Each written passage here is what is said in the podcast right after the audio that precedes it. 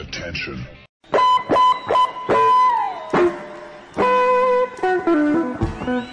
Das ist Olympia Fast Daily auf sportradio360.de.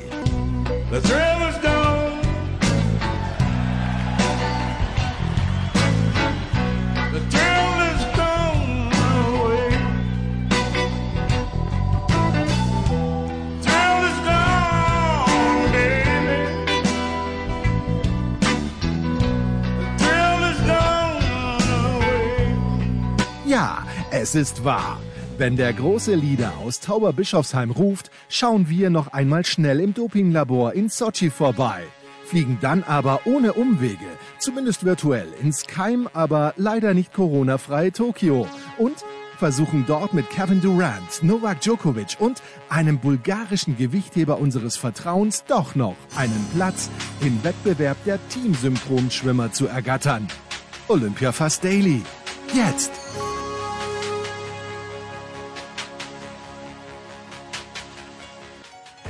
Also, was sehen wir heute? Ich glaube, es ist der fünfte Tag. Äh, Man verliert ja ganz leicht die Übersicht. Olympia Fast Daily. Heute ein bisschen kürzer. Wir sprechen gleich mit Kaiser, der eigentlich zum Tennis wollte. Ich glaube, er war dann nicht, aber das, das werden wir gleich herausfinden.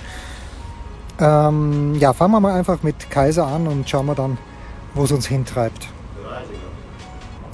So, wir beginnen also in Japan und immer mal was Neues mit Sebastian Kaiser. Sebastian, wo bist du denn gerade? Ich höre Hintergrundgeräusche. ja, die sind auch sehr laut, die Hintergrundgeräusche. Ich bin gerade beim Turnen. Da hat das äh, Mehrkampffinale der Frauenmannschaften begonnen. Die Deutschen sind da leider nicht mehr dabei. Ähm, die sind schon in der Qualifikation ausgeschieden, aber hier ist trotzdem noch äh, ja, ganz großer Sport geboten und eben ist Simon Biles gesprungen. Also die ist ja der Superstar der Spiele in Rio gewesen vor fünf Jahren und sich anstrengt und wäre dann ja, mit Rekord-Olympiasiegerin. Also das wird schon spannend zu sehen sein, was Simon Biles in diesem Jahr hier, hier macht. Sind die Amerikanerinnen, entschuldigt bitte meine Unwissenheit, aber sind die Amerikanerinnen auch Favoriten auf den Mannschaftstitel oder Ja, geht es wirklich ja, nur darum, ja, dass das Biles? Okay, bitte. Ja, das, äh, das sind sie und sie haben eine super Mannschaft und sie sind jetzt in einem Umlauf mit den Russinnen zusammen. Das ist auch nochmal eine besondere Konstellation, weil ja auch die Russinnen hervorragende Turnerinnen haben. Und diese beiden Mannschaften sind immer an einem Gerät zusammen, jetzt eben beim Sprung. Und äh, das wird spannend sein zu sehen, äh, wie das heute Abend hier ausgeht. Jetzt, Aber äh, ich gehe davon aus, dass die USA gewinnt. Jetzt sind die Japaner ja auch eine große Turnnation. Vielleicht kommen wir ja gleich drauf äh, auf was Japanisches. Äh, wie schaut das bei den Frauen aus? Ich glaube, bei den Männern ist ja der, der Lokalfavorit gescheitert schon. Das ist richtig. Äh, Kohei Uchimura ist in der Qualifikation raus. Das war eine Riesensensation. Der war ja, ich weiß gar nicht wie oft Weltmeister gewesen. Und was wir jetzt im Hintergrund hören, die Musik, das ist praktisch die äh, Bodenübung einer Japanerin. Also die beginnt. Und äh, ja, Kohei Uchimura, das war natürlich äh, ja, fassungslos, ähnlich wie Naomi Osaka das aus heute im Tennis. Ähm, dennoch muss man sagen, äh, die Japaner haben schon eine Menge Goldmedaillen geholt. Ich glaube acht oder neun Stück, äh, wenn sie nicht gar schon zweistellig sind. Man bekommt ja hier, wenn man unterwegs ist am Tag, kaum was mit. Ähm, äh, ja, er war nicht der einzige Top-Favorit im Turn, der raus ist. Epke Sunderland, der Niederländer, der hat es auch nicht geschafft. Und das war auch eine absolute Größe äh, im Weltturn. Und äh, ja, das ist schon schade, dass diese beiden äh, nicht mehr mit dabei sind, äh, wenn es dann um die Gerätefinals geht und den Mehrkampftitel. Äh, ja, das ist schon überraschend gewesen. Aber wie gesagt, heute Abend spielen die Männer keine Rolle. Heute Abend geht es hier nur um die Frauen. Wie ist die deutsche Perspektive? Also ich sehe Fabian Hambüchen täglich bei Eurosport. Das freut mich sehr, weil ich ihn sehr sympathisch finde. Aber gibt es überhaupt eine deutsche Perspektive? Ja, die gibt es natürlich. Also äh, das äh, Lukas Dauser äh, kann äh, sehr wohl und das wäre auch keine Sensation, sondern das wäre durchaus, durchaus im Bereich des Möglichen. Lukas Dauser kann durchaus äh, äh, eine Medaille am Barren holen. Also der ist ja äh, aus München ursprünglich und äh, hat dann lange in Berlin gelebt und trainiert, ist dann ein Jahr vor Olympia, weil er bessere Chancen sah, ins Team zu kommen und äh, sich nochmal zu verbessern, nach Halle gewechselt. Und äh, das scheint sich jetzt auszuzahlen. Er ist einer super Form und das ist im Grunde genommen derjenige, der die deutschen äh, Fahnen hier hochhält. Bei den Frauen muss man sagen, äh, das Team ist schon sehr, sehr erfahren und nicht zu sagen, äh, dass von denen haben sich tatsächlich für die Gerätefinals qualifiziert. Kim Bui und Elisabeth Seitz. Elisabeth Seitz war ja schon Olympia Vierte 2016 gewesen am Stufenbahn. Die hat also äh, richtig äh, Hummel im Arsch, um hier was äh, zu reißen und unbedingt diese Medaille zu holen, die ihr damals in Rio Sophie Feder weggeschnappt hat, die hier nicht dabei ist, die sich nicht für Olympia qualifizieren konnte. Und äh, äh, Fitte möchte unbedingt äh, ihre Bronzemedaille haben, macht sich allerdings überhaupt keinen Druck und denkt da äh, offiziell sagte das zumindest so, dass er da gar nicht dran denkt an die Medaille, weil wenn sie jetzt nur daran denken würde, dann würde das garantiert nicht, äh, nicht damit klappen, sagt sie. Und äh, das glauben wir einfach mal und wünschen ihr das Beste. Aber das, äh, was danach kommt auch auf die körperliche Entwicklung gerade bei den Frauen an, äh, wie sie sich dann in der, im jugendlichen Alter entwickeln. Also wir haben mit Sarah Voss eine, die hier schon dabei ist, ein Riesentalent. Wir haben die Ersatzturnerin, die jetzt hier nicht dabei ist, mit Emma Malewski. Die ist auch äh, sehr, sehr talentiert. Aber wir hatten auch in den letzten Jahren talentierte äh, Sportlerin. Man kann nicht äh, unter Garantie sagen, dass es mit der oder der Sportlerin was wird. Aber ich denke, es gibt Sportarten, in denen sieht es schlechter aus in Deutschland als im Turnen. Ja, du warst heute beim Schwimmen in der Früh, sagst du was, äh, ich habe das ein kleines bisschen versäumt. Ich habe heute Vormittag europäischer Zeit freigenommen. Was habe ich versäumt? Du hast versäumt den ersten Europäer, der die äh, 100 Meter äh, äh, Rücken unter 52 Sekunden geschwommen ist. Evgeny Rüdow aus Russland ist damit Olympiasieger geworden mit 51,98 als Europarekord. Und ansonsten muss man sagen, tolle Läufe, ähm, aber eben ohne deutsche Beteiligung. Ja, also äh, da kann man als deutscher Journalist entspannt zuschauen und gucken, was die Welt so bietet. Ähm, für uns wird es erst morgen Vormittag äh, japanischer Zeit interessant, wenn äh, Sarah Köhler ins Finale über 1500 Meter Freistil startet. Äh, da hoffen wir, äh, dass da ein bisschen was passiert in Richtung Medaille. Vorlauf war die sechs schnellste mit acht Sekunden Rückstand auf Platz 3, aber wie gesagt, 1500 Meter sind sehr lang. Da kann äh, eine Menge passieren und das in acht Sekunden jetzt nicht. Ja, dann äh, Sebastian, äh, gib, gib, uns bitte noch zum Abschluss äh, deine Einschätzung. Du hast ja vorhin schon gesagt, die Japaner auf der einen Seite haben sie schon viele Goldmedaillen gewonnen, relativ viele, aber Naomi Osaka ist raus. Ähm, ich ich habe das irgendwie, Mondo Schauber kann natürlich sehr gut Tennis spielen und manchmal trifft sie den Ball sehr gut. 6-1 und 6-4 ist sehr glatt. Äh, hast du in den Olympiabussen große Betrübtheit bei den japanischen Kollegen feststellen können? Ja, natürlich ist das, äh, wenn, also da, andersrum angefangen, Naomi Osaka ist ja jetzt nicht so die super Tennisspielerin, sondern Naomi Osaka war diejenige, die das olympische Feuer entzündet hat, die letzte Fackelträgerin. Und das ist natürlich immer noch mal eine besondere Aufmerksamkeit. Da schaut die ganze Nation drauf und äh, Natürlich äh, löst das Betrübtheit aus, wenn die dann nicht dabei ist und äh, früh rausgeht. Und äh, ich hatte es ja gestern schon gesagt, also man hat halt nicht gespielt dass die Matchpraxis fehlt. Ich hätte natürlich nie gedacht, dass die heute rausfliegt gegen äh, Montoskova, aber ähm, so ist es mal passiert. Ich glaube, das ist wirklich ein körperliches Problem ähm, und natürlich fehlende Matchpraxis. Da kommen die Bälle noch nicht so präzise, da kamen die Aufschläge noch nicht so dolle.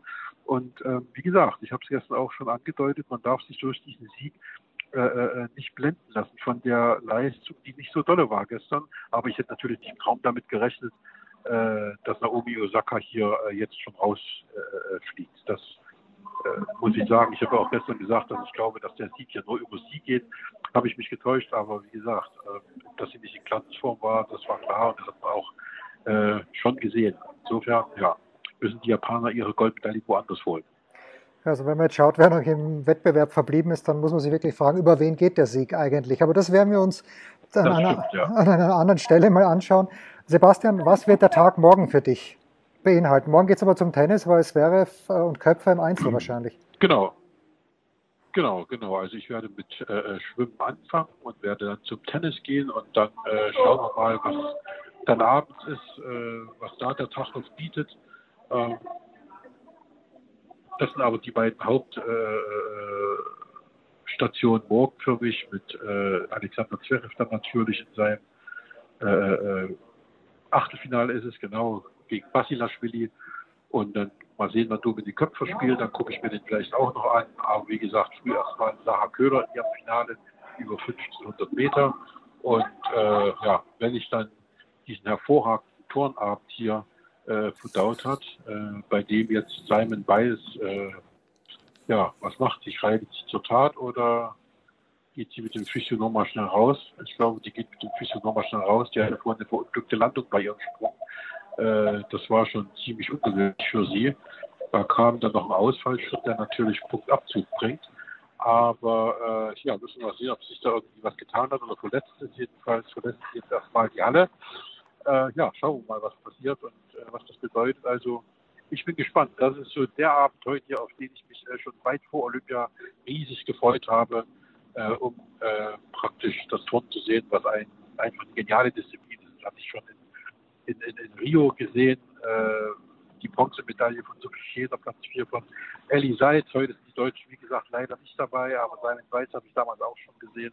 Das ist einfach eine Augenweite und wenn du jetzt Zeit haben solltest, dann schau es dir an. Schau es dir an. Mache ich doch gleich. Äh, jetzt dann wirklich die letzte Frage. Sebastian, du hast auf Instagram ein Foto gepostet. Äh, es, es, könnten, es könnten Bratkartoffeln gewesen sein. Ich war mir nicht ganz sicher. Meine Frage ist, war das wirklich alles? Bekommt man da nur sechs kleine Kartoffeln in, in eine überdimensionierte, äh, so, so eine kleine, was, was ist das überhaupt, Schüssel? Also offiziell äh, sollen es Fritz gewesen sein.